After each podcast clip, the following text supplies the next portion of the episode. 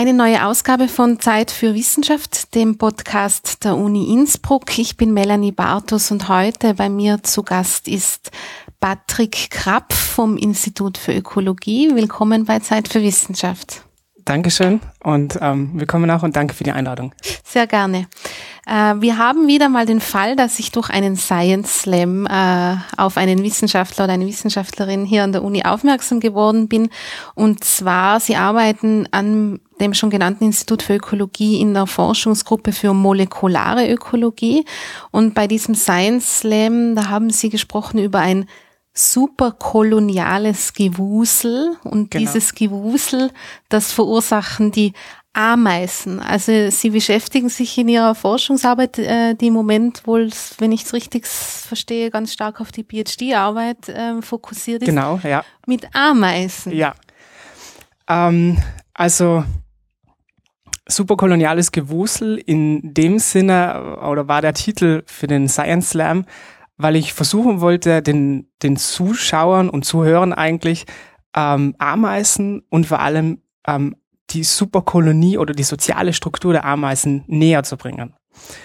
Ähm, dabei habe ich ihn versucht, ähm, einfach die, die Grundzüge der sozialen Strukturen von Ameisen zu erklären, um danach eben später auf Superkolonien mehr oder detaillierter eingehen zu können ähm, Superkolonien sind eben größere Ameisenkomplexe von ähm, von sehr großer Struktur eigentlich über einen großen äh, über eine große Fläche auch ähm, ausgebreitet und ähm, von von Ameisen weiß man eigentlich also man kennt jeder kennt Ameisen ja, an sich ja. aber man man kennt jetzt nicht äh, ob es und man kennt eigentlich nicht die Struktur, wie sie wirklich aufgebaut sind. Man weiß, die Ameisen sind Ämste, sie sind fleißig, sie machen viel, aber dabei hört es auch dann schon wieder auf. Und mhm. ähm, da beim Science Slam wollte ich versuchen, ein bisschen mehr Wissen über die Struktur den, den Zuhörern bei, ähm, ja, beizubringen. Ja, also Sie haben es ja schon angesprochen, Ameisen ist jetzt äh, ein Tier, das ähm, jedem positiv oder negativ, wie auch immer, äh, durchaus bekannt ist. Genau, ja. Ähm, was man auch als Laie weiß, ist, dass sie offenbar recht gut organisiert sind ähm, in ihrem in ihrer ganzen Lebensstruktur. Wie, warum sind sie jetzt in der Forschung oder in der Ökologie offenbar besonders interessant? Weil man muss sagen, in dieser Forschungsgruppe, das ist allgemein, Ameisen sind allgemein ein äh, viel bearbeitetes Thema genau. bei euch. Also äh, um quasi auf die zweite Frage jetzt erst einzugehen, Ameisen sind bei uns ein großes Thema oder ein größeres Thema in der Arbeitsgruppe, weil äh, meine beiden äh, Betreuer von, von, von der PhD-Arbeit auch damals ihre PhD-Arbeit oder ihre Dissertation damals noch äh, mit Ameisen durchgeführt haben und zwar eigentlich mit demselben Ameisenkomplex, mit dem ich jetzt auch arbeite. Und äh, sie haben mir, glaube ich, auch die, die Motivation dann im Laufe der, des Beginns des PhDs weitergegeben, dass, mhm. dass Ameisen ein sehr interessantes Thema sind. Mhm. Ähm, neben mir ist auch noch ein weiterer PhD-Student mit Ameisen beschäftigt und ein weiterer ein Diplomant ebenfalls. Mhm. Ameisen ähm, sind eigentlich extrem interessante Tiere, weil, weil sie eben ähm, wirklich unterschiedliche Strukturen aufweisen und eben, wie Sie es schon gesagt haben, positiv oder negativ auffallen. Natürlich können, wenn sie im Haus sind, dann mag niemand Ameisen haben. Aber wenn man sie in der freien Natur zum Beispiel beobachtet, dann sieht man wirklich, ähm, viele oder die Arbeiterinnen haben ein gezieltes Ziel, sie gehen auf Futtersuche oder sie sind nur für den Nestbau zuständig. Also es gibt Arbeitsteilung und ähm, ich, ich glaube, es ist eigentlich schon ein interessantes Thema, ähm, auch für, für den Vergleich ein bisschen zu Menschen zu setzen, weil ja Ameisen eben auch so, so euch sozial sind. Das heißt, mhm. sie sind ähm, eben ähm, ein, eines, ja, sind sozial an sich. Ähm, und eusozial bedeutet ja einfach, dass, dass es überlappende Generationen gibt, so wie es bei Menschen auch gibt. Ja. Und quasi wie die, wie die Eltern Fürsorge für das Baby oder für das Kind nehmen, es gibt es bei den Arbeiterinnen oder bei den Ameisen auch im Arbeiterinnen, die für die Nestpflege und für die Brutpflege zuständig sind, zum Beispiel. Mhm. Also es gibt Parallelen, die man ziehen kann, wenn man mag. Und da kann man dann auch wirklich versuchen, oder kann, ja, kann man ähm, versuchen, was zu lernen vielleicht auch von den Ameisen in dem Sinne. Mhm. Und wenn das jetzt auf, auf wissenschaftlicher Ebene, da auf molekularer, ökologischer Ebene untersucht wird, wo setzen Sie da an?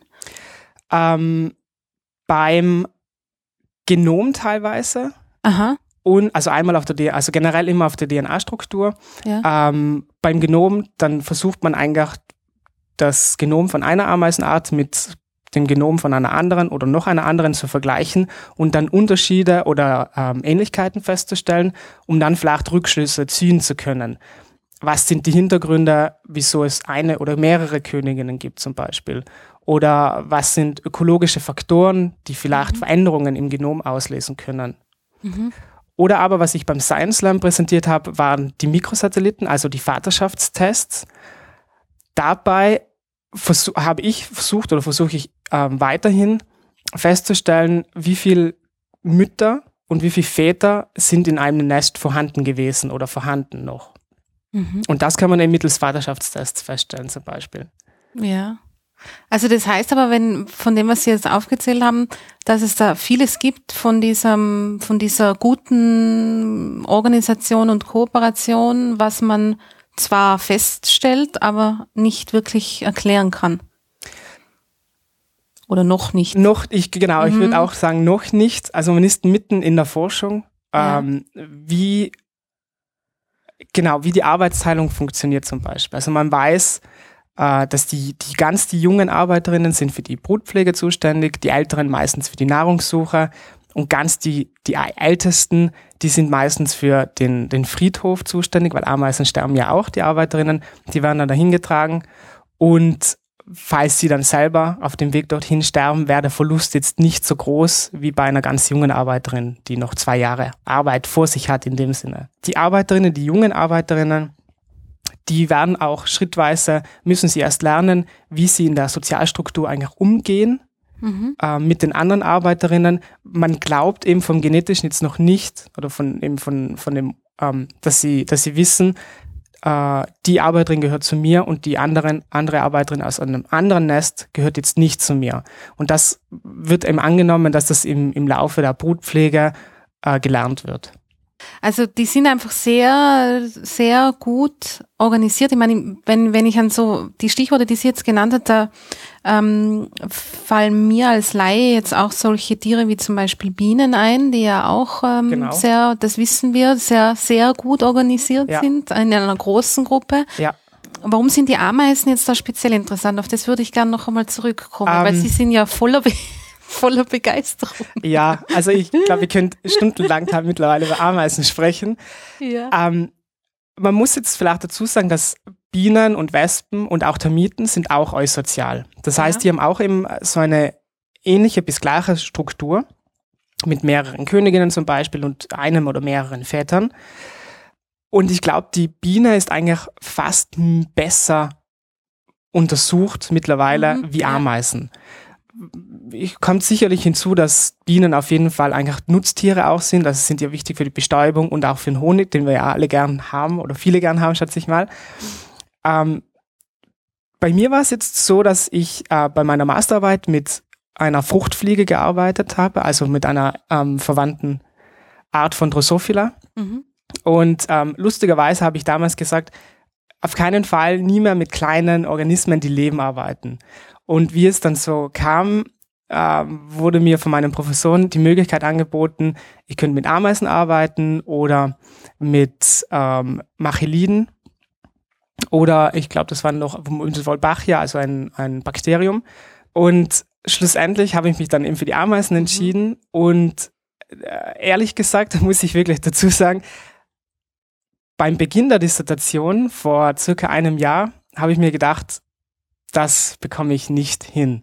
So viel Information der Ameisen, weil sie verschiedene Strukturen aufweisen und so viel Wissen eigentlich es schon bereits gibt, äh, das kann ich mir in kurzer Zeit kaum aneignen. Mhm. Jetzt ein Jahr später muss ich mich komplett, muss ich sagen, da lag ich wohl komplett falsch. In einem Jahr habe ich viel dazugelernt, äh, persönlich und auch äh, wissenschaftlich und bin auf jeden Fall überzeugt, dass Ameisen aufgrund ihrer großen Variabilität einfach so interessant sind. Also es gibt eben, äh, um es vielleicht kurz zu, zu Beispiele zu nennen, ähm, es gibt schon einmal den Unterschied zwischen einer Königin im Nest und mehreren Königinnen im Nest. Dann gibt es die Möglichkeit, dass es ein Männchen, also einen Vater gibt oder viele Väter. Mhm. Dann kann es sein, dass ähm, Ameisen generell räuberisch sind. Das heißt, die ziehen aus von ihren, Ur von ihrem Heimnest und überfallen ein anderes Nest, das kann 20 Meter entfernt sein, und rauben die Brut, töten alle Arbeiterinnen und versklaven den Rest der Arbeiterinnen und bringen dann alles zurück ins Heimnest, um sie dann als eigene Arbeiterinnen heranzuziehen. Also sehr brutal eigentlich. Ja. Und, oder ein anderes Beispiel, dass sich eine Königin einnistet in ein, in eine andere, in ein anderes Nest und versucht die die ursprüngliche Königin zu töten und das schafft sie dann oft auch und dann erzeugt sie selber neue Arbeiterinnen und die anderen werden auch wieder versklavt zum Beispiel. Mhm. Oder ein anderes Beispiel sind Blattschneider, Blattschneiderameisen. Ich glaube, das ist vielen ein Begriff auch. Die schneiden ja Blätter ab, zerkauen sie und haben in ihren, und in ihren Nest im, im Boden verschiedene Höhlen mit einem Pilz. Und der Pilz wird dann quasi äh, oder die, die zerkauten Blätter werden auf den Pilz gegeben als Grund, als Nährstoff für den Pilz. Der Pilz kann dann wachsen und die Ameisen leben eigentlich vom Pilz großteils. Mhm. Also, wie Sie sehen, ich könnte, glaube ich, noch fünf Beispiele aufzählen, sehr große Variationen und Unterschiede. Und man kann eigentlich dann wechseln von, von ach, jetzt beschäftige ich mich zwei Jahre mit diesem Thema, auf ich möchte jetzt wechseln auf mehr die übergeordnete Struktur, da beschäftige ich mich jetzt drei Jahre mit und zum Beispiel und so weiter. Mhm. Und ich glaube, äh, das war wichtig für mich und hat mein großes Interesse an Ameisen geweckt, dass, dass ich die Variation gesehen habe, dass ich auch wirklich innerhalb von einem Organismus sehr viel arbeiten kann, in verschiedensten Bereichen eigentlich. Ja. Also muss ich jetzt noch einmal nachfragen, die Ameisen, ähm, wie kann man sich das vorstellen? Reden wir da von diesen Ameisenhaufen, die man so im, im Wald sieht? Äh, die überfallen dann einen anderen und können andere um, versklaven? Das, das klingt einigermaßen faszinierend. Ja. ähm, also es gibt natürlich Ameisen, die ähm, Nesthaufen, also die, die Haufen bilden, wie wir sie kennen vom Wald. Mhm. Aber es kann auch sein, dass sie einfach nur im, ne äh, im Boden sich eingraben und dort die Nester bilden zum Beispiel. Mhm. Aber so wie Sie es gesagt haben, es kann jetzt sein, dass wir ähm, eine ähm, räuberische Art haben, das wäre die Amazonenameise, wird sie genannt. Mhm. Die zieht von ihrem Nest, das ist ganz normal im Boden, keine Ahnung, zwei, drei Meter tief vielleicht, ähm, ziehen zusammen aus. Das können jetzt tausend Arbeiterinnen sein. Und die schrittweise bewegen sie sich Meter für Meter fort. Sie wissen natürlich schon, wo das andere Nest liegt. Das haben sie vorher mit, mit sogenannten Scouts ausgespäht. Und sie wissen auch, wie groß die andere Kolonie ist, dass sie äh, von vornherein entscheiden können, die können wir überfallen, denen sind wir übermächtig. Und dann bewegen sie sich schrittweise fort und das andere Nest weiß ja noch nichts von dem Angriff. Und sobald der Angriff eigentlich losgeht, stürmen sich Jahrhunderte in das Nest hinein und äh, fangen an, die ersten anderen Arbeiterinnen zu töten und die, die, die Eier eigentlich, die Larven und die Brut zu, zu, ähm, zu rauben. Also wirklich, sie nehmen sie in, in die Mandibel und laufen schon wieder zurück. Mhm. Und während die zurücklaufen, kommen schon wieder immer andere nach, um immer noch weiter zu rauben. Und das geschieht eigentlich, bis das andere Nest komplett ausgeräumt ist, alle getötet sind oder sie lassen sie quasi überleben, um sie zu einem späteren Zeitpunkt nochmal zu berauben. Mhm. Also sehr brutal eigentlich, ja. wenn man es ja. sieht und hört. Ja, das klingt brutal. Aber das ist ja was, wenn man das so hört, die dann ziehen da mehrere hundert Ameisen los, überfallen das.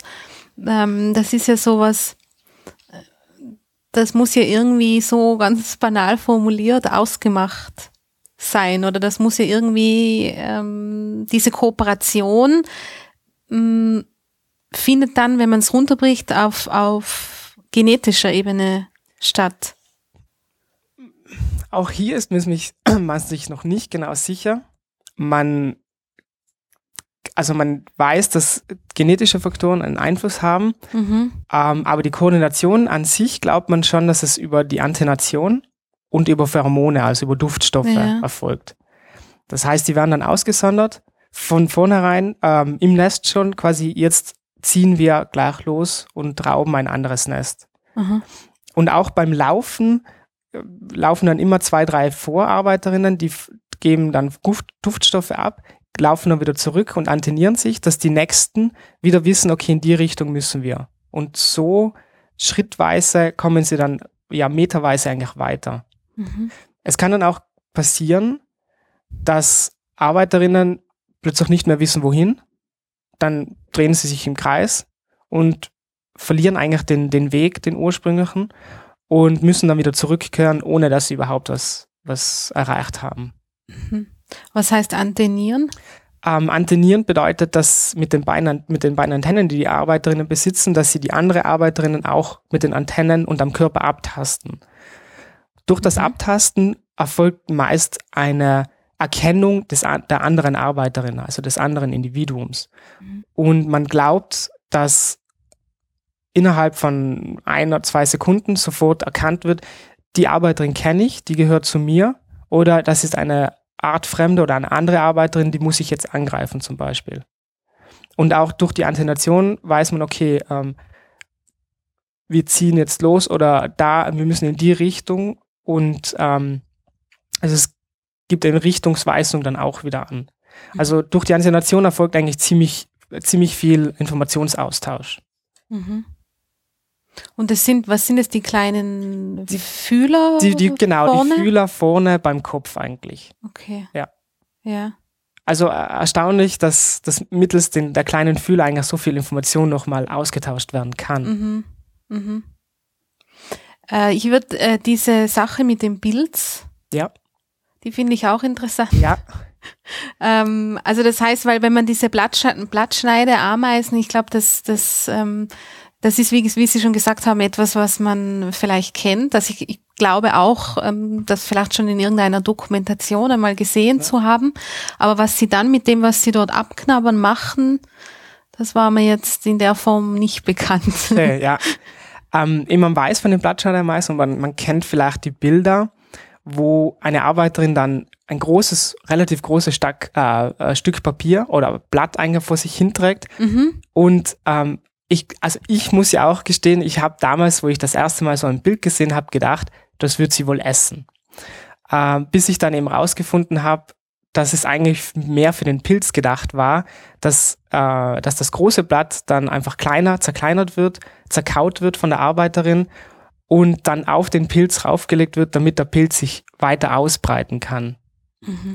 Und dadurch, dass der Pilz dann sich ausbreiten kann, bildet er ähm, Nahrung, was dann die Arbeiterinnen essen können, damit sie eigentlich nicht mehr an der Oberfläche jagen müssen, sondern die können dann wirklich von dem Pilz ja relativ lange überleben. Sobald, also immer wenn sie Nährstoffe nachbringen oder Nahrung nachbringen für den Pilz, haben sie auch selber wieder Nahrung vom Pilz.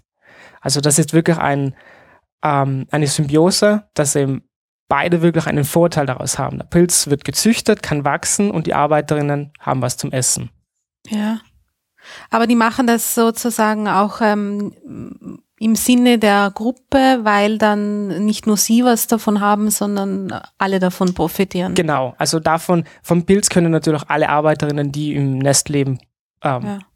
essen oder ja, essen. Die essen diesen Pilz. Genau, die essen dann den, den, also den Fruchtkörper, also wie, äh, wie den Pilz, den wir wir dann in Wald sammeln würden. ja. Also der, was dann, der Fruchtkörper, der was herausschaut, ja. den quasi essen sie dann eigentlich. Mhm. Und ähm, im, vom, auch vom Fruchtkörper im Wald, im Boden sind ja auch noch die, die Pilzhyphen und es Myzel, glaube ich, wird es genannt, wenn ich jetzt richtig bin. Und das breitet sich ja aus und quasi das, das ist das, wo die Arbeiterinnen auch arbeiten und eben den, den Pilz ausbreiten. Und den Fruchtkörper essen sie dann eigentlich. Ja. Also die arbeiten nicht nur untereinander sehr gut zusammen, die arbeiten auch mit den ihnen umgebenden Pilzen und Pflanzen sehr gut Genau. zusammen. Es gibt auch andere Insekten, die in den, in den Nest der Ameisen hinein wollen. Ja. Ähm, um zum Beispiel von den, von den Arbeiterinnen gepflegt zu werden und, und gefüttert zu werden. Das können jetzt Raupen äh, sein, auch Schmetterlingsraupen zum Beispiel.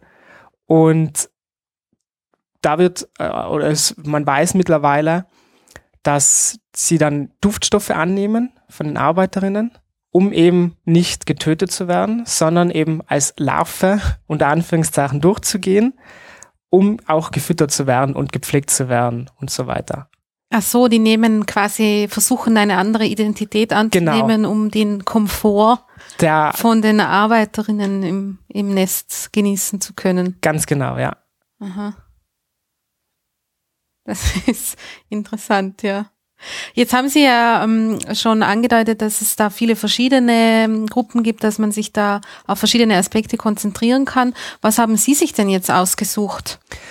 Welche Art oder was, welchen Aspekt in dieser, in dieser Ameisenwelt haben Sie sich rausgesucht? Ähm, also ich habe Tetramorium alpestre gewählt mit meinen, äh, mit meinen Betreuern zusammen. Das ist eine heimische Ameisenart äh, eine Rasenameise, wird sie genannt. Aha. Und die kommt zwischen 1300 und 2300 Meter circa vor, also bei uns in den Alpen zum Beispiel.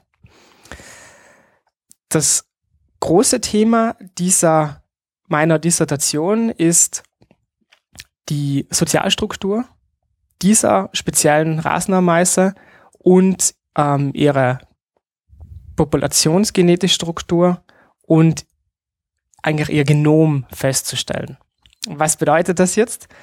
Äh, einmal, einerseits haben wir gewusst oder haben meine Professoren äh, gewusst, dass diese Ameisenart eine Königin pro Nest zum Beispiel aufweist und mehrere Königinnen auch, und zwar in Kärnten, und ein, eine Superkolonie-ähnliche Struktur. Äh, um das vielleicht kurz zu erklären. Ja. Bei einer Superkolonie gibt es viele verschiedene einzelne Nester. Pro Nest gibt es viele Königinnen und viele Arbeiterinnen und die Nester sind miteinander verbunden. Das heißt, die Arbeiterinnen können zwischen den Nestern herumwandern und die werden dann integriert wieder und arbeiten dort weiter zum Beispiel. Mhm. Also Superkolonie heißt einfach, es gibt nicht nur ein Nest, sondern mehrere. Ganz viel, äh, genau, ganz viele sogar. Ganz und, viele. Ähm, sie sind über eine sehr große Fläche verteilt. Also das kann wirklich mehrere Kilometer sein. Wirklich, also äh, Beispiel zu geben, das kann 4000 Kilometer lang Küstenstrecke sein, ist dieselbe Kolonie an sich. 4000 Kilometer? Zum Beispiel, ja. Das ist jetzt eine invasive Art natürlich, also ähm, ja. die, die eindringt in unser Gebiet und lokale heimische Arten verdrängt. Mhm. Aber als großes Beispiel Superkolonien, ja, gibt es, sind es 4000 Kilometer. Wie weiß man jetzt, ob die Arbeiterinnen sich vertragen, könnte man sagen. Man, dazu verwendet man eben Aggressionstests. Das heißt, man nimmt die Arbeiterin von, sagen wir, dem Nest aus Italien und die Arbeiterin von Nest aus Portugal und gibt diese zusammen in, in eine Arena und schaut an oder beobachtet die Arbeiterinnen, wie sie sich verhalten, wie sie miteinander umgehen. Attackieren sie sich, greifen sie sich an dann sind es getrennte Nester. Sind sie gegen friedlich zueinander und ähm, ta also taschen sich kurz ab oder ähm, pflegen sich, dann gehen wir eigentlich davon aus, dass, es zum, dass sie zum selben Nest gehören, obwohl sie 4000 Kilometer getrennt sind. Das heißt, sie haben sich noch nie vorher gesehen, die Arbeiterinnen, aber sie erkennen sich und sie wissen, dass sie zur selben großen Kolonie gehören. Und diese Superkolonien, die sind jetzt relativ gut erforscht, mittlerweile auch schon, aber man weiß bis heute noch nicht, wie es jetzt zur Bildung der Superkolonien kommt. Mhm. Also man weiß, es gibt die Superkolonien, die gibt's hier in Europa eben. Ähm, das wäre die argentinische Ameise. Die, dann gibt's sehr viele andere Arbeit, ähm, Ameisen, die auch eine Superkoloniestruktur aufweisen. Und eben die Tetramore malpestre, also die Ameise, mit der ich arbeite, die hat auch eine so, eine so Superkolonie-ähnliche Struktur. Wieso ähnlich? Weil die Struktur jetzt nicht über so großen, so große Fläche verteilt ist, sondern in Kärnten wissen wir, dass es 500 Meter waren. Also 500 ja. Meter, also jeweils 100 Meter Abstand. Und das ist im Rahmen, kann man sagen, es ist eine Superkolonie-ähnliche Struktur, würde ich jetzt mal sagen. Und eben da setzt eigentlich auch meine Forschungsarbeit an, dass ich herausfinden möchte, wie Superkolonien gebildet werden, was die ökologischen Hintergründe sind oder die genetischen Faktoren. Ähm, und das versuche ich eben mit, der, mit dieser Ameisenart, die eben einerseits Kön Nester mit einer Königin aufweist und in Kärnten zum Beispiel diese Superkolonie ähnliche Struktur. Und wenn ich die dann miteinander vergleiche, versuche ich eben Unterschiede, Ähnlichkeiten rauszufinden, und die kann ich dann hoffentlich, wenn es alles gut geht, mit der Literatur auch vergleichen und dann schrittweise Rückschlüsse ziehen. Mhm. Also das also da geht's nicht bei diesen Superkolonien, wenn sich dann mehrere, das sind nicht dann einfach diese Überfälle und Versklavungen. Nein, das sondern ist, das, das spielt da keine Rolle bei den Superkolonien. Spielt keine Rolle, genau. Die sind selbst gemacht. Die sozusagen. sind genau, die äh, haben Beispiel fünf, zehn Königinnen in einem Nest mhm. und ähm, es sind jetzt zehn neue Königinnen, die in diesem Jahr produziert worden sind zum Beispiel und gerade geschlüpft sind und die ähm, wandern dann aus, also die wandern dann fünf, Meter, fünf Meter von ursprünglichen Nest weg, nehmen ein paar Arbeiterinnen mit und gründen dort ein neues Nest. Im nächsten Jahr oder ein paar Jahre später gründet dann dieses neue Nest hat dann wieder neue Königinnen und von den neuen ähm, wandern dann wieder welche aus und gründen wieder fünf Meter weiter ein Nest. Ja. Und dadurch ergibt sich dann die Struktur, dass sie, dass sie quasi immer, zu, sie gehören ja an sich irgendwie schon zusammen, aber sie breiten eben so, so schrittweise aus und dadurch kann sich auch die große Struktur an sich ergeben. Also die, die große Fläche eigentlich. Und sie wissen nicht, warum sie das tun schon Oder? einfach, dass sie, dass sie. Das ist ein, sie haben Expansionsdrang. Quasi. Ganz genau, ja. Ja. Ähm, bei, bei invasiven Superkolonien, also Kolonien, die wirklich eingewandert mhm. sind oder eingeschleppt wurden, ist es jetzt so, dass sie bei uns keine ähm, Feinde haben, keine Fressfeinde zum Beispiel, oder auch keine ähm, Bakterien oder Viren, die sie töten würden also keine Krankheiten. Und dadurch können sie sich viel, viel schneller ausbreiten als in, in ihrem ursprünglichen Heimatgebiet. Wenn man im ursprünglichen Heimatgebiet von der argentinischen Ameise, also in Argentinien zum Beispiel, schaut, da gibt es zwar auch Superkolonien, aber die sind, viel, die sind im viel, viel kleineren Rahmen, die sind vielleicht im 200 Meter Bereich und nicht also über 4000 Kilometer erstreckt. Mhm. Also äh, das ist ja ein grundsätzliches Problem invasiver Arten. Ganz genau, ja. Mhm. Also es fehlen da natürlichen Feinde dann sozusagen. Genau, und ja. dass sie sich so rasch ausbreiten können dadurch. Mhm. Ist das für diese, sind diese Superkolonien für die, ähm, sind die von Nachteil für die Natur? Als invasive Art würde ich sagen ja. Wenn es im heimischen Gebiet passiert, wo, äh, wo super, also wo man es kennt oder wo die Natur unter Anführungszeichen daran gewohnt ist, dass es Superkolonien gibt, äh, gibt es auch ähm, gibt es auch ja, ähm, Fressfeinde, die die dann wieder eindämmen mit der Zeit. Also es kann dann auch sein, dass eine andere Arbeiter oder eine andere Ameise kommt und die dann wirklich wieder schrittweise zurückdämmt und zurückdrängt aber eben in, als invasive Art, als invasive Superkolonien sind sie schon also schlecht für die Natur, für allgemein invasive Arten. Aber bei mhm. Ameisen im Arten eben, dass sie wirklich heimische Arten verdrängen, nicht nur Ameisen, sondern auch ähm, Käfer oder Regenwürmer und so weiter. Und auch Nahrung teilweise, also Kulturflächen zerstören können weil mhm. sie eben, weil sie sich so schnell ausbreiten. Ja, aber grundsätzlich sind sie ja sehr positiv, oder? Ich habe, wenn ich das richtig in Erinnerung habe, ich weiß nicht, war es in der Volksschule oder irgendwo Unterstufe, wurden die Ameisen ihm als die Polizei im Wald bezeichnet? Ja. ähm, also die, die Arbeit, die Ameisen machen wirklich sehr viel. Sie, sie tragen, also sie äh, verbreiten Samen zum Beispiel holen sie von weit weg mhm. und, tragen, und tragen sie umher eigentlich. Und sie sind auch eben die Polizei. Also sie töten Spinnen, die wir manche nicht so gern haben, oder ähm, Asseln oder Regenwürmer oder auch Heuschrecken. Also sie schauen halt immer, du bist gerade da und wir sind in der Überzahl und dich töten wir quasi. Also sie halten alles irgendwie im Schacht. Mhm. Und sie tragen auch tote Tiere ein oder weg und sind deshalb sehr wichtig für die, für die Zersetzung mhm. und eigentlich für die Nährstoffe, die dann wieder in den Boden gelangen. Und ähnlich wie Regenwürmer sind sie auch für die Durchmischung des Bodens zuständig. Also sie haben, sie haben wirklich sehr viel wichtige äh, Eigenschaften für, den, für uns Menschen eigentlich. Mhm. Und das ist auch, trifft auch auf diese Art zu, die Sie sich jetzt ausgesucht haben oder die im Mittelpunkt Ihres Interesses steht und die diese Superkolonien bildet, um auf genau. die wieder zurückzukommen. Ja. Also die macht das eben auch und ähm, das sind so Interesse, Interesse ähm, von, von meiner Ameisenart ist jetzt wirklich, dass wir die heimische, also die, die heimische Superkolonie sozusagen untersuchen können, um dann Rückschlüsse ziehen zu können auf andere invasive Arten, um die, die Ausbreitung solcher invasiven Arten ausbreiten zu, ähm, ähm, verhindern zu können.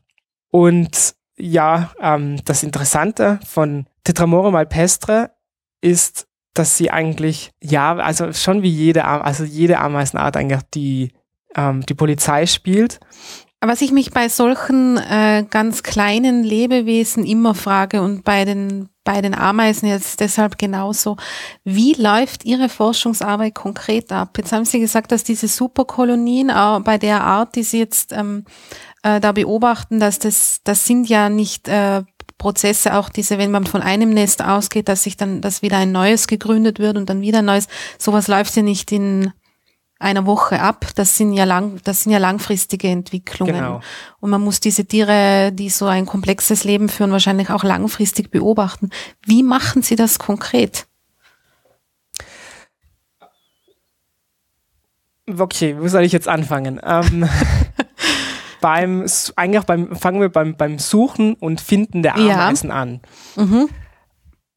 Ich weiß jetzt, dass die Ameisen also meine Ameise, die ich, die ich gern finden möchte, zwischen 1300 und 2300 Metern vorkommt. Ich weiß auch, dass sie eher auf offenen Rasenflächen vorkommt, wo eben zwischendurch Steine vorhanden sind, die man rausheben kann. Mhm, ja. Dann schaue ich mir oder fahre ich zum Beispiel irgendwo hin, ähm, sagen wir, ähm, wo habe ich in, nach Kärnten, ähm, und zwar auf die Mussen oder auf der Mussen ähm, dann, dann gehe ich hinauf und habe meine große Wiese zum Beispiel, meine Rasenwiese und gehe hin, drehe einen Stein um und schau, ist meine Ameisenart da, ja oder nein.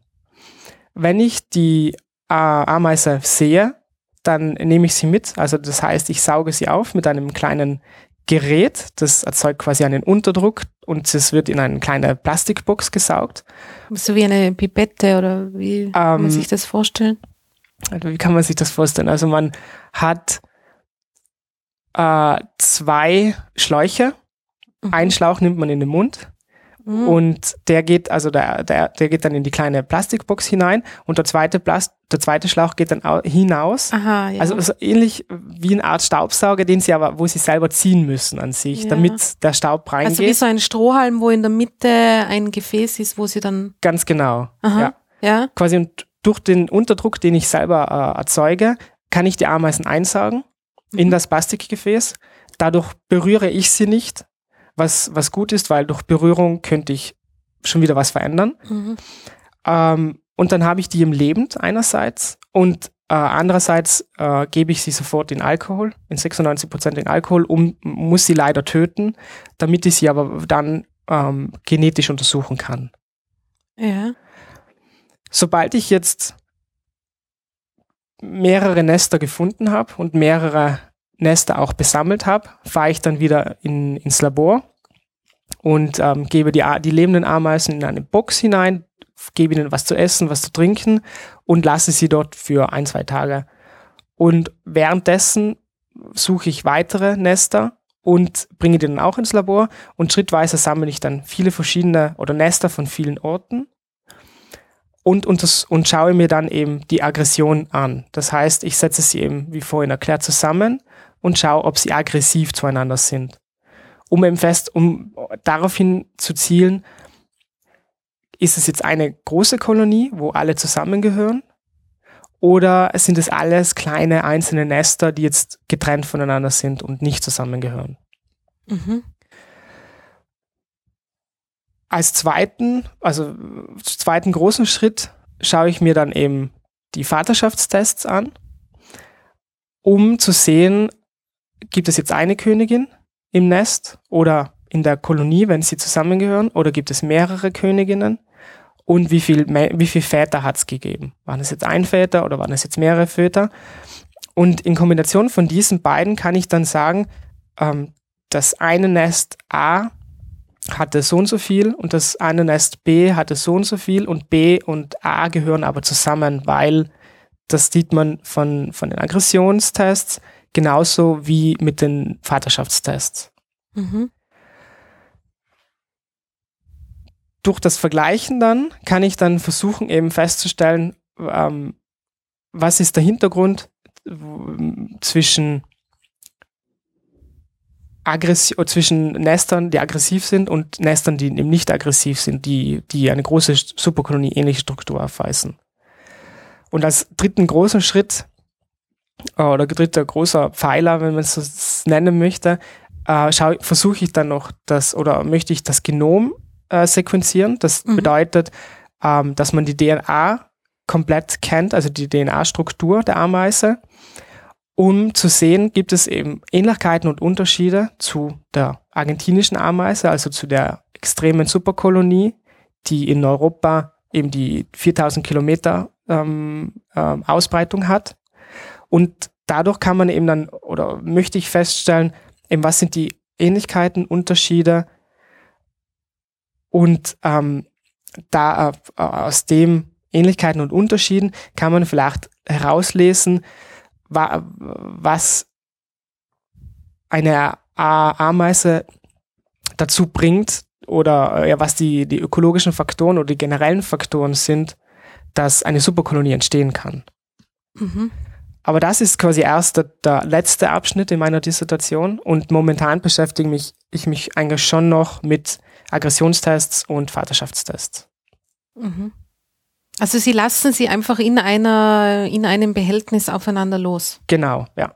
Ich schaue mir, also ich filme das, ähm, ich filme die, das Zusammentreffen für drei Minuten und werte danach jede Sekunde für jede Arbeiterin getrennt aus. Aha. Das heißt, ich habe dann 180 Sekunden Auswertung pro Arbeiterin und kann dann wirklich nachvollziehen, wann war sie aggressiv, wann war sie nicht aggressiv, war sie überhaupt aggressiv, oder war sie die ganze Zeit aggressiv? Mhm. Und aggressiv heißt was? Aggressiv bedeutet, wenn sie sich beißen, wenn sie sich versuchen zu stechen mit dem Giftstachel, wenn sie auch nur ähm, oder wenn sie sich kurz berühren und dann zurückschrecken und quasi davonlaufen würden eigentlich. Mhm. Und das werte ich als aggressiv. Und wenn sie sich abtasten oder eben sich putzen gegenseitig, dann ist es eigentlich freundschaftlich und wird als gleiches Nest angesehen. Mhm.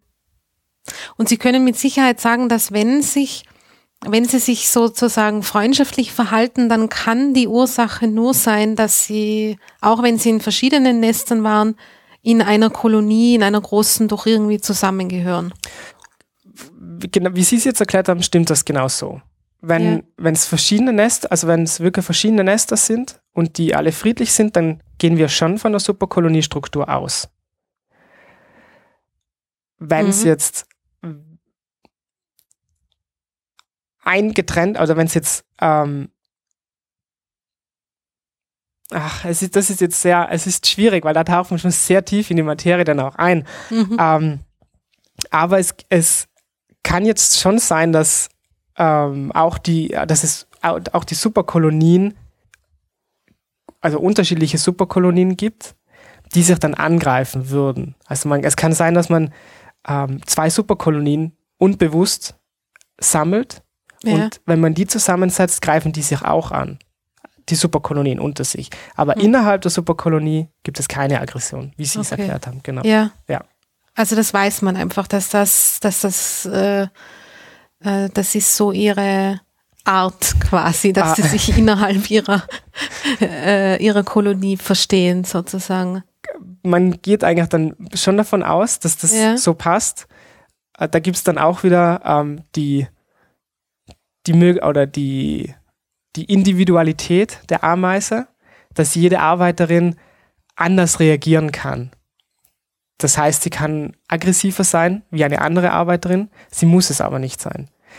Aber mhm. dadurch, dass, dass ich viele Wiederholungen mache von den Tests, kann ich dann aufgrund der Mittelwerte sehen, okay, im Großen und Ganzen ist, ist, sind sie nicht aggressiv und gehören zu der großen Superkolonie. Ja, verstehe. Und um das eben nochmal abzuklären, mache ich eben die Vaterschaftstests. Mhm. Und die Kombination aus beiden ähm, wirkt eigentlich synergetisch oder ja. wirkt eben zusammenführend, mhm. ja. Wie laufen solche Vaterschaftstests ab bei Ameisen? Ähm, also ganz ähnlich wie beim Menschen eigentlich. Man entnimmt eine Gewebeprobe beim Menschen. Bei der Ameise ist die eine Ameise aus dem, aus dem Nest oder mehrere Ameisen aus dem Nest. Und man verwendet äh, spezielle Genbereiche, also das mhm. sind, oder ja, Genorte eigentlich sind, das sind eben Bereiche an, äh, in der DNA. Und man schaut sich dann an, wenn man es bei Menschen anschaut, dann weiß man, einerseits haben wir einen Bereich von der Mutter und einen Bereich, der kommt vom Vater. Vergleicht man jetzt verschiedene Genbereiche miteinander, haben wir verschiedene Kombinationen. Mhm. Und aus der der Möglichkeit der Kombinationen kann man dann berechnen, ähm, ob oder äh, eben, dass der, die Mutter die Mutter ist und der Vater der Vater. Und wenn, wenn alles zusammenstimmt, also quasi das Kind hat dann im einen Bereich von der Mutter und einen vom Vater und das stimmt dann quasi in allen 15 Bereichen überein. Und bei Vaterschaftstests ist es ja so, dass wenn eben sie dann nicht übereinstimmen und ähm, ein anderer Bereich vorkommt, dann ist die Wahrscheinlichkeit sehr hoch, dass es, dass es eben nicht da, dass es ein anderer mhm. Vater ist, der quasi angenommen Verstehe, wird. Ja. Und genau so läuft es eigentlich bei den Ameisen auch ab. Mhm. Hier ist es äh, aber so, dass wir natürlich oder eigentlich nicht wissen, äh, wer war die Mutter und wer war der Vater, sondern aufgrund der Bereiche, die wir uns anschauen, schließen wir erstmal zurück, ähm, wer war die Mutter und wer war der Vater und aufgrund der Berechnung gehen wir dann weiter und schauen, äh, wie viele waren überhaupt vorhanden. Also das ist dann sehr, es wird dann mathematisch und, und komplizierter, aber ja, ja, ja, verstehe.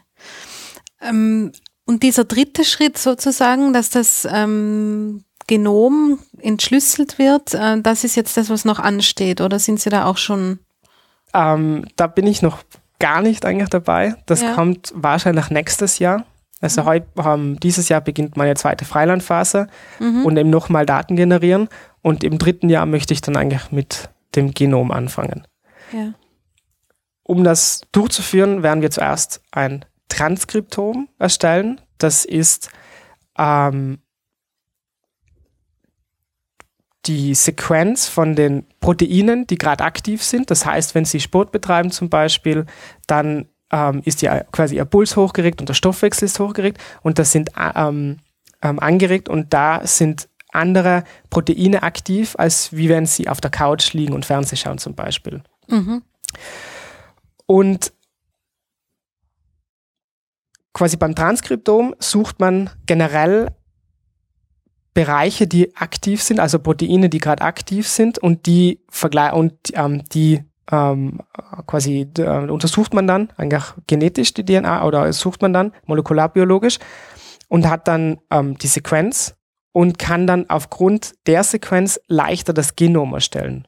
Und beim Genom haben wir dann eigentlich die verschiedenen Gene, die dann für verschiedene Proteine zuständig sind, ähm, mhm. dargestellt. Mhm hoffe, jetzt habe ich es nicht zu kompliziert erklärt. Na, äh, aber das ist, aber was man, ich glaube schon, dass es nachvollziehbar ist.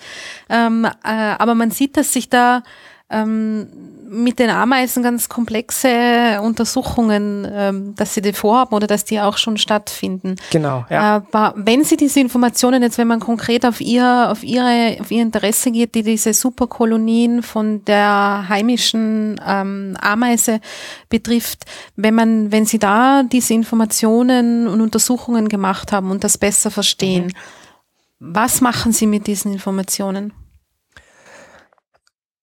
Also, also quasi mit Aggressionstest, Verwandtschafts- oder Vaterschaftstest und Genom, meinen Sie? Ja, wenn oder? Sie diese, diese Aufgaben, die Sie sich da jetzt oh, gestellt ja. hat im Rahmen des PhD, wenn Sie die sozusagen gelöst haben und dann wieder einen Baustein in diese, ähm, in die Richtung besseres Verständnis des Verhaltens von Ameisen mhm. ähm, gemacht haben oder gesetzt haben. Wo, ja, wie, wo, wo, wo ist diese Information dann äh, relevant oder wo, was sind dann, wo geht's dann weiter sozusagen? Okay. Mit dieser Information können wir dann versuchen, die ähm, Faktoren festzustellen, die wichtig sind ähm, für, für die Ausbreitung von Superkolonien zum Beispiel. Mhm. Also wenn wir wissen, die und die Gene sind angeregt zum Beispiel, ähm, oder die und die Gene sind wichtig oder sind bei, bei der einen, äh, bei der argentinischen Ameise, also bei der invasiven Ameise vorhanden und die sind bei der Art vorhanden und vielleicht bei noch zwei anderen Arten vorhanden, dann wissen wir, okay, dass, dass dieses Gen ist ausschlaggebend zum Beispiel für die Superkoloniestruktur oder für die Super, ja.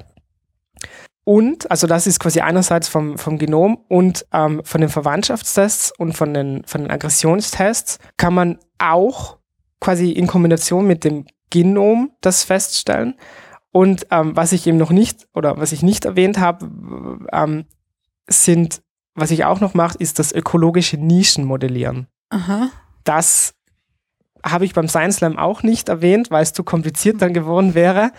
Ähm, beim ökologischen Nischenmodellieren ist es eigentlich so, dass man aufgrund von Umweltfaktoren, Niederschlag, Temperatur, Bodentemperatur und dem ähm, Fundorten also sagen wir hier in Tirol einmal und dann im Handenjoch zum Beispiel und in, in Südtirol zum Beispiel. Da weiß ich, in, in Innsbruck hat es so und so viel Niederschlag, beim Handenjoch natürlich einen anderen Niederschlag und die Temperatur ist unterschiedlich. Und äh, mit, mit einem Programm kann ich dann berechnen lassen, wo die Art vorkommen kann. Also von den Fundpunkten, mhm. die ich weiß. Und dann bekomme ich eine Karte und ähm, kann dann eben kann dann die, eigentlich die, die wichtigen Faktoren, die ökologischen Faktoren versuchen rauszufiltern. Eben die Temperatur vielleicht, die ausschlaggebend ist, die Bodentemperatur, die Luftfeuchtigkeit, wer weiß, die Bodenfeuchte, der Niederschlag generell. Und das sind vielleicht wichtige Faktoren, die auch dann wichtig sind für die Ausbreitung dieser Superkolonien. Mhm, verstehe. Ja. Mhm. Das führt mich zu einer Frage, die ich, ähm, die ich da um, auf jeden Fall gerne noch stellen würde, und zwar ähm, ist diese, ist diese Bildung der, der Superkolonien oder dieses Verhalten von Ameisen, ist das etwas, was Ameisen immer schon getan haben? Oder ist das etwas, was ähm, eine neuere Entwicklung ist oder ein Verhalten ist, dass man, das eher, keine Ahnung, untypisch ist? weil Sie jetzt gesagt haben, die, Sie schauen sich auch die ökologischen Faktoren mhm. an und, und in der Hinsicht, wenn man das einmal so formulieren darf, tut sich ja viel. Genau. Ähm, was ich jetzt von meinem Wissensstand aus sagen kann, ähm, ist, dass, super, dass es Superkolonien, glaube ich, schon, schon seit sehr langer Zeit eigentlich gibt. Mhm. Und dass, dass es dann immer wieder vielleicht Arten gibt, die stärker waren und dann wieder schwächer wurden ähm, aber Superkolonien bin ich eigentlich schon überzeugt, dass es sie immer relativ lang gibt bei Ameisen. Durch den Menschen natürlich ist halt die, die Verschleppung von Arten viel, viel größer und dadurch können eben, äh, eben sich invasive Arten eigentlich bilden. Weil im, im Heimischen, wie vorhin schon erwähnt, könnten sie sich ja jetzt nicht unbedingt so groß ausbreiten. Warum war es Ihnen ein Anliegen, dass im Rahmen eines Science Slams, einem doch recht breiten Publikum verständlich zu machen oder zumindest man verständlich machen ist in ihrem Fall schwierig, weil sie, wie Sie schon gesagt haben, das geht teilweise, wenn man auf, auf molekular-genetischer Ebene arbeitet, ähm, ja, dann wird's, wird's irgendwann komplex, sagen genau, wir mal so. Ja. Ja. Äh, wieso dieses Engagement dann in der Hinsicht, ähm, dass man sowas auch mal beim Science Slam äh, vorstellt. Ist ja, ist ja alles mit Aufwand verbunden. Genau, eigentlich schon. Also quasi irgendwo war es schon so, dass ich äh, immer, wenn ich erzählt habe, ich mache jetzt ein, die Dissertation mit Ameisen, war ich so, oh, Ameisen, quasi, die kenne ich ja, das sagt mir doch ja. was. Und ähm, ich habe dann zu Beginn versucht zu erklären, ähm, was ich eigentlich mache. Und ich habe dann selber gemerkt auch, das ist, also so wie ich es in der Fachsprache oder gewohnt war zu erklären, das ist zu kompliziert. Und eigentlich ist es ja ein spannendes Thema. Und dann kam irgendwann die Überlegung, dass es vielleicht interessant oder, oder lustig auch irgendwie wäre, das mal versuchen, wirklich ganz kurz und prägnant und so zu erklären, dass es jeder möglichst verstehen kann. Und dadurch hat sich das mit dem Science Slam relativ gut angeboten, ähm, dass, dass ich mich überlegt, dass ich mir wirklich überlegt habe, ja, äh, natürlich mit, Ar mit Arbeit und Überlegung verbunden, wie kann ich das gestalten, aber es könnte eine gute Möglichkeit sein, das Wissen über Ameisen noch ein bisschen zu erweitern bei vielen Zuhörern oder Zuschauern. Mhm. Und dann habe ich mich hingesetzt, habe einen Text geschrieben und diesen Text habe ich, glaube ich, 20 Mal mindestens überarbeitet und habe dann wirklich schrittweise alles versucht leichter zu erklären und habe dann für mich auch selber sehr viel gelernt, äh, wie sehr man eigentlich vertieft ist in der Fachsprache und dass es eigentlich noch schwieriger ist, das möglichst einfach zu erklären und mit wenigen Worten, als dass man viel und schnell und mit Fachsprache redet. Und ähm, also beim Science Slam war ich sehr nervös, muss ich dazu sagen, und weil ich noch nie vor so vielen Personen gesprochen hatte. Mhm. Ähm, aber ich, also ich hoffe, dass, dass, dass es den Zuschauern gefallen hat ähm, und dass ich eben Ameisen ein bisschen näher gebracht habe. Nicht nur die, die einerseits guten, aber auch Plagegeister, die man halt so kennt, sondern dass man jetzt ein bisschen mehr davon weiß. Ja, das habe ich ja schon eingangs erwähnt. Mit Ameisen kennt jeder, das ist so ein Gebiet, mit dem hat genau. jeder Mensch irgendwelche Assoziationen. Aber das, was Sie jetzt äh, ja schon eingangs erklärt haben, zum Beispiel, was mir jetzt ganz äh, stark in Erinnerung ist, ist dieses Überfallen von anderen Nesten, die versklaven äh, andere Ameisen, die züchten Pilze, von denen sie sich dann ernähren, sind äh, offenbar unglaublich gut organisiert, wie, wie man, wie diese Superkolonien, ja, die sie jetzt geschildert haben, auch zeigen. Das sind aber alles Aspekte, die eben nur wenigen Menschen bekannt sind. Genau. Und äh, glaube, oh, ich hoffe, ich habe es irgendwie geschafft, dass die, dass die Zuschauer beim Science Slam dann gesehen haben oder sich gedacht haben, Ameisen sind eigentlich doch komplexer, wie man sich mhm. denkt. Und vielleicht, dass sie sich dann die eine oder andere Dokumentation anschauen oder vielleicht mal einen Artikel lesen, ähm, weil hin und wieder sind sie ja immer irgendwo anscheinend vorhanden. Also in der Zeitung oder, oder so weiter. Und vielleicht, dass eben wirklich die eine oder andere dann hingegangen ist und gedacht hat, auch Ameisen, da könnte ich mal vielleicht was durchlesen oder schauen. Ja.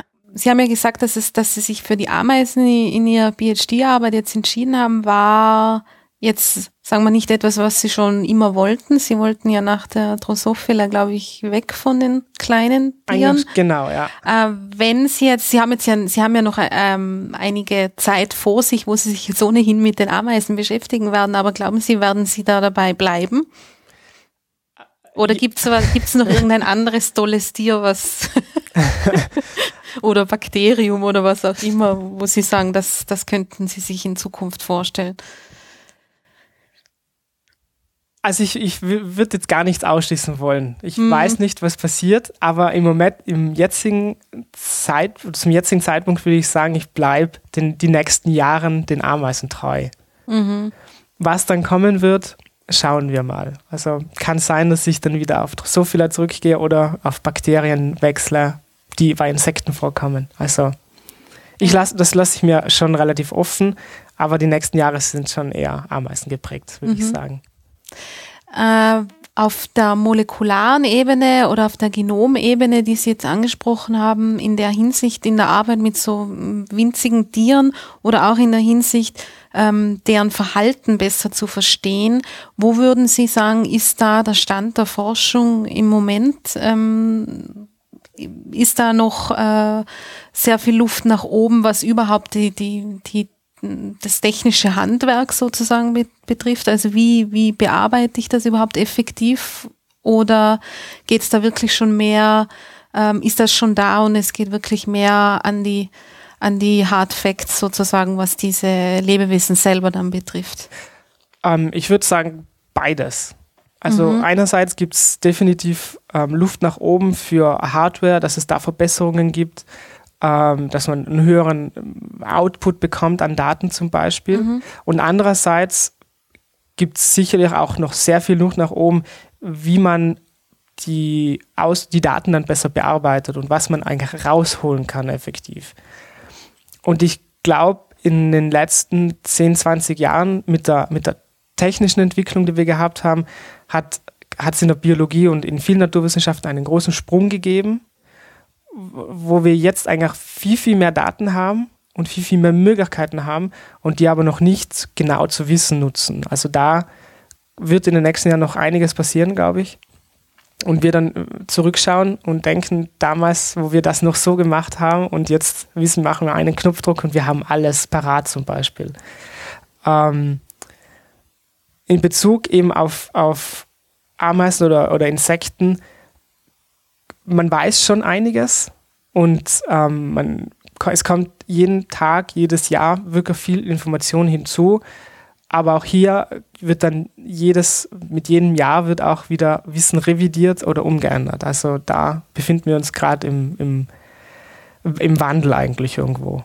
Ja, weil es ja, also auch als, als muss ich wieder sagen, aus meiner Laienperspektive ist diese Arbeit, wie Sie gesagt haben, am Genom, molekularbiologische Untersuchungen ein sagen wir mal, heißes Thema. Genau, ja. Also quasi das ist im Moment das große Thema eigentlich ja. immer, dass man äh, ganze Komplexe, ganze Tierkomplexe oder auch Pflanzenkomplexe neu bearbeitet und sieht, die gehören gar nicht zusammen oder die gehören zusammen. Ähm, und das wird auch in den nächsten Jahren auf jeden Fall, denke ich, so bleiben. Dass, dass, dass die oder das Genom und oder die molekularbiologischen Untersuchungen wichtig sind, aber auch die Taxonomie, also das Erkennen von Pflanzen oder von Tieren, bekommt auch gerade irgendwo einen Aufschwung. Also es ja. wird jetzt wieder zusammengeführt mehr werden, glaube ich. Nachdem es getrennt worden war, kommt es eher wieder zusammen. Mhm. Also damit meinen Sie, dass auch schon vorhandenes Wissen noch einmal überdacht und werden muss genau. und nicht nur Neues ähm, geschaffen wird. Ja. Äh, da kann ich ein Beis Beispiel aus meiner Studienzeit noch äh, ja. erwähnen das war in der Botanikvorlesung, ich glaube vom Professor Schinder damals noch, ähm, Einführung in die Botanik und er hat auch uns damals schon gesagt, und auch der Herr Professor Schatz, unser Soziologieprofessor, ähm, wir befinden uns gerade im Wandel. Also wir Studenten sozusagen. Denn alles, was wir lernen, das kann und wird in den nächsten Jahren umgeschmissen werden, komplett verändert werden. Und das müssen wir quasi neu erlernen. Und das aufgrund der genetischen molekularbiologischen Methoden. Äh, aber wir haben gewusst, auf was sie uns einlassen und sind trotzdem alle gut weitergekommen, glaube ich, und zufrieden. Es bleibt spannend. Es bleibt auf jeden Fall spannend, ja. Herr Krapp, vielen Dank für das interessante Gespräch. Dankeschön, danke nochmal für die Einladung. Gerne.